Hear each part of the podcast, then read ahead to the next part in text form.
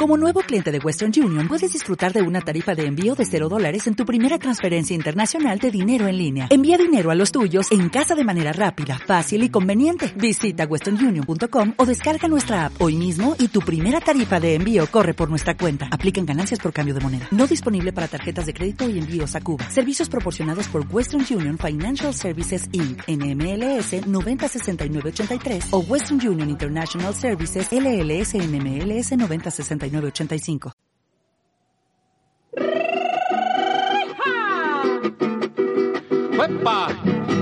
Un paisano me contó una historia popular. Un paisano me contó una historia popular. Sucedió en cualquier lugar de la América Latina. Y para ver lo que usted opina, aquí se la voy a contar. Aquí se la voy a contar. La historia de un empresario que no subía el salario. Aquí se la voy a contar.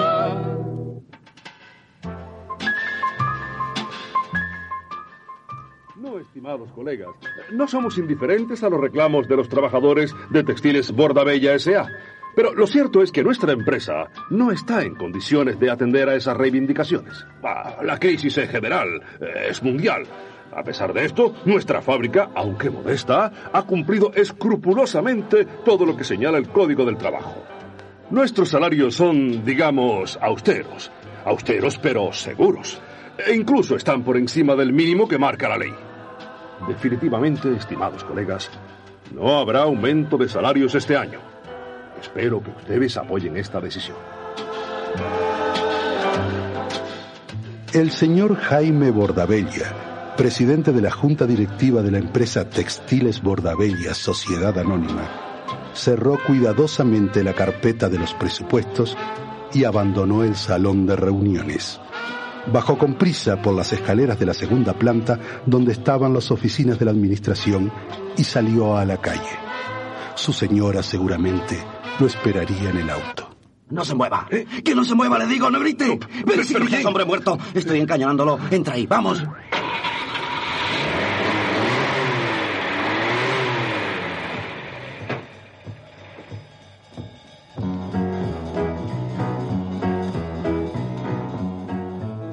Bueno, Cristina, quítale ya la capucha al señor Bordabella. Vaya susto, ¿eh, Bordabella? ¿Se puede saber eh, quiénes son ustedes? Yo me llamo Cristina. Y yo, Juan Luis.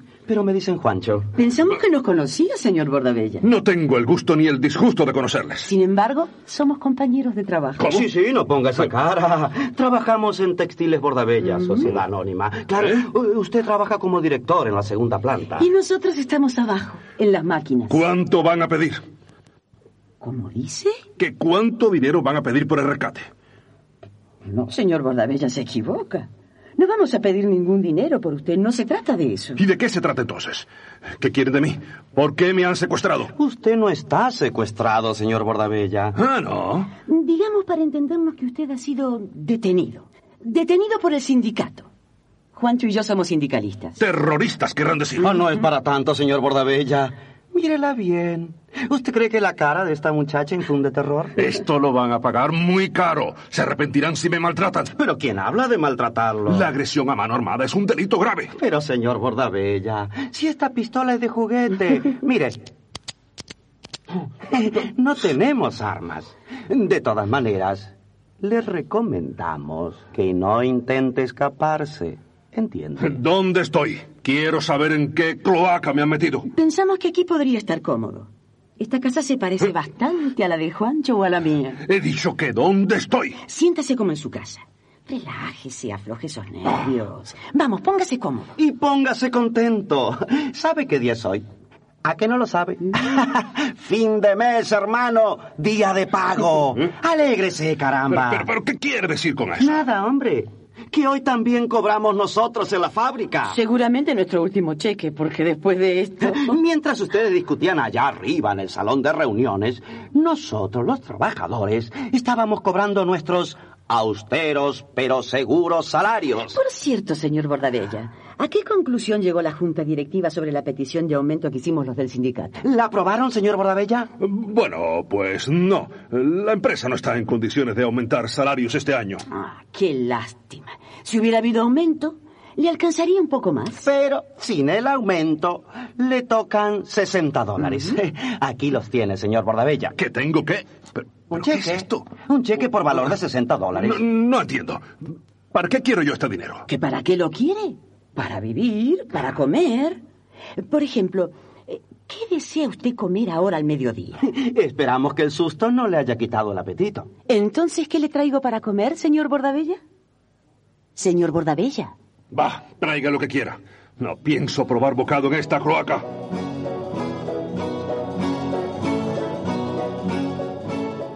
Señor Bordabella, ¿Eh? seguramente usted estará preocupado por su familia. Mi familia. Y es natural, pero no se angustie.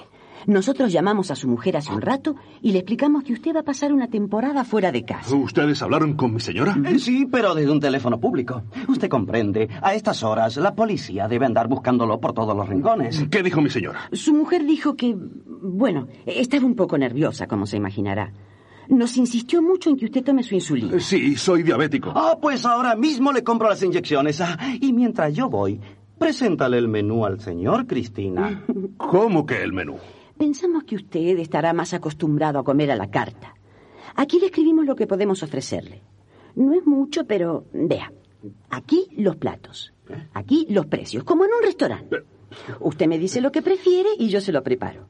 No crea, soy buena cocinera, ¿eh? Vamos a ver. Aquí tiene filete a la plancha con papas, o pescado, carne guisada con arroz. Y así pasó el primer día, y el segundo, y el tercero.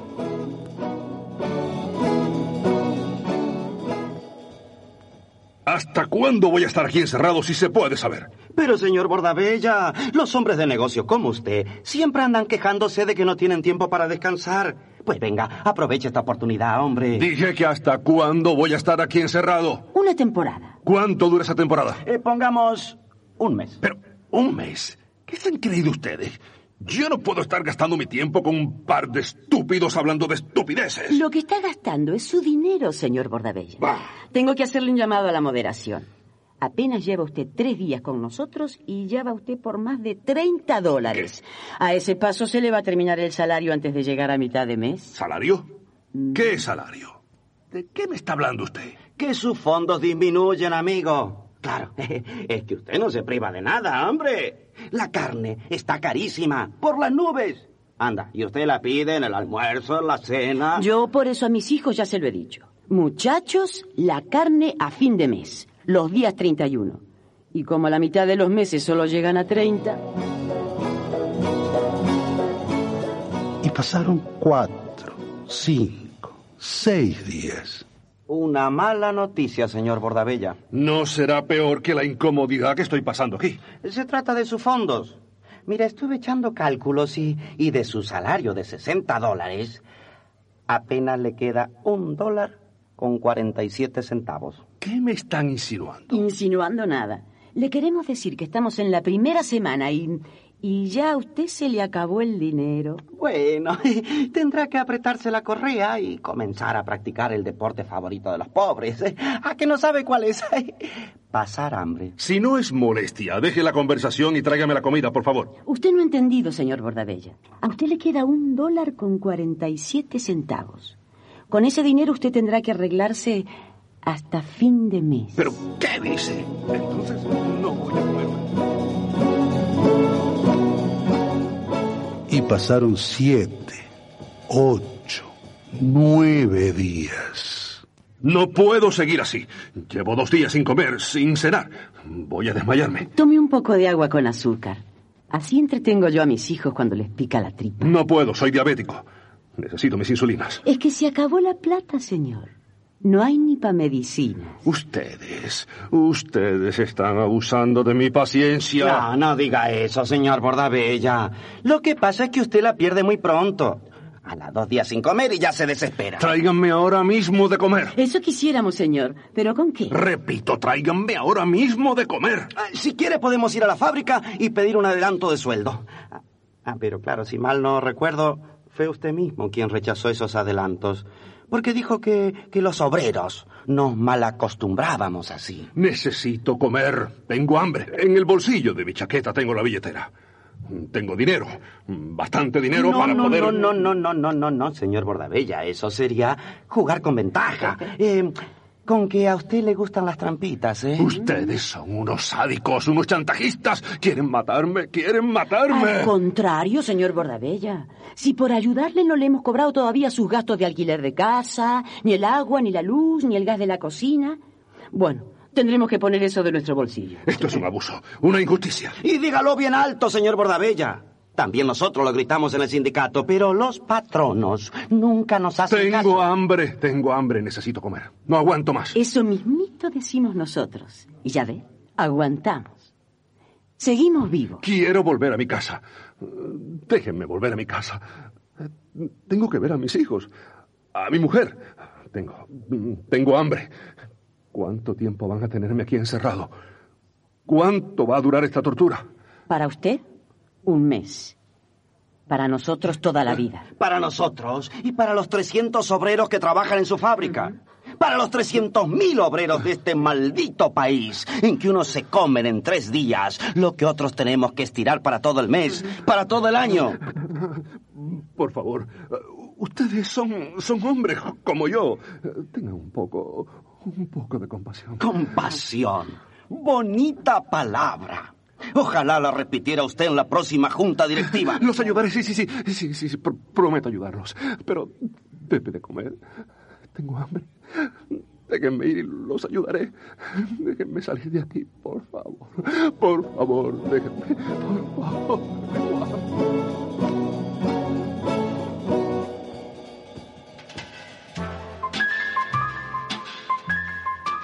Qué alegría tenerlo nuevamente con nosotros, señor Bordabella. A, a pesar de los nueve días de secuestro, tiene usted muy buen aspecto, señor. Ha sido usted un valiente. Y esos terroristas, que se preparen cuando los agarren. Pero pase y siéntese, señor Bordabella. ¿eh? La Junta va a sesionar ahora mismo. Pido un aplauso para nuestro querido presidente que ha regresado sano y salvo.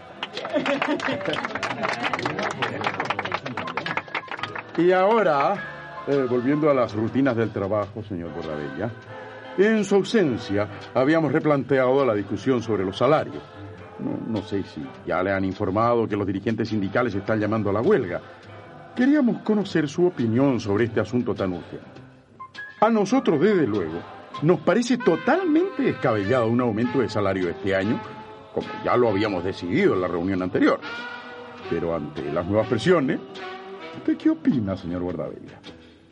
Eh, señor Bordabella, eh, no sé si me expliqué bien. Le decía que los dirigentes Sí, sindicales... sí, estimado colega. Usted se ha explicado muy bien. Entonces, señor Bordabella, ¿usted qué decide? ¿Habrá o no habrá subida de salarios? Evidentemente, no. La empresa no puede subir este año.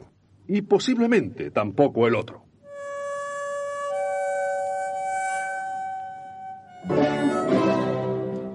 Hace 15 años, la mitad de los latinoamericanos contaban con 60 dólares para vivir a lo largo del mes. En 1980 el empobrecimiento había aumentado. Ya eran las tres cuartas partes de los latinoamericanos los que tenían que vivir con esa misma cantidad. Una cantidad muy austera. Y también muy insegura, porque además, en estos años, las monedas de muchos de nuestros países han ido perdiendo su valor y el costo de la vida se ha multiplicado. Hoy en día se calcula que las familias pobres de América Latina gastan el 75% de sus salarios solamente en poder comer. Y hay situaciones aún peores.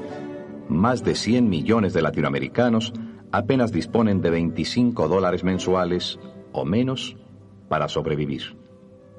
En nuestro continente, las desigualdades sociales son escandalosas. Como promedio, las diferencias en la distribución de la riqueza son de 1 a 40. O dicho de otra manera, mientras la inmensa mayoría cuenta con 60 dólares mensuales para vivir, un grupito muy pequeño dispone de 2.400 dólares también cada mes. Bolivia es el país de nuestro continente donde esta desigualdad es más dramática. La clase alta boliviana tiene ingresos 200 veces mayores que los de la clase pobre.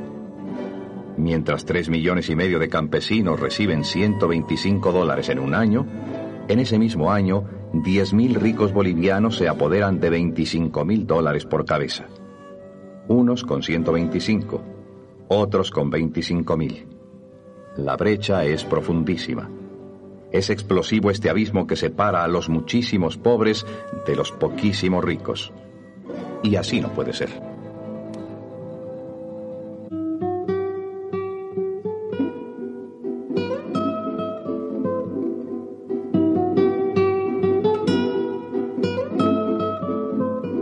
Un paisano me contó. Serie escrita y dirigida por José María Romero.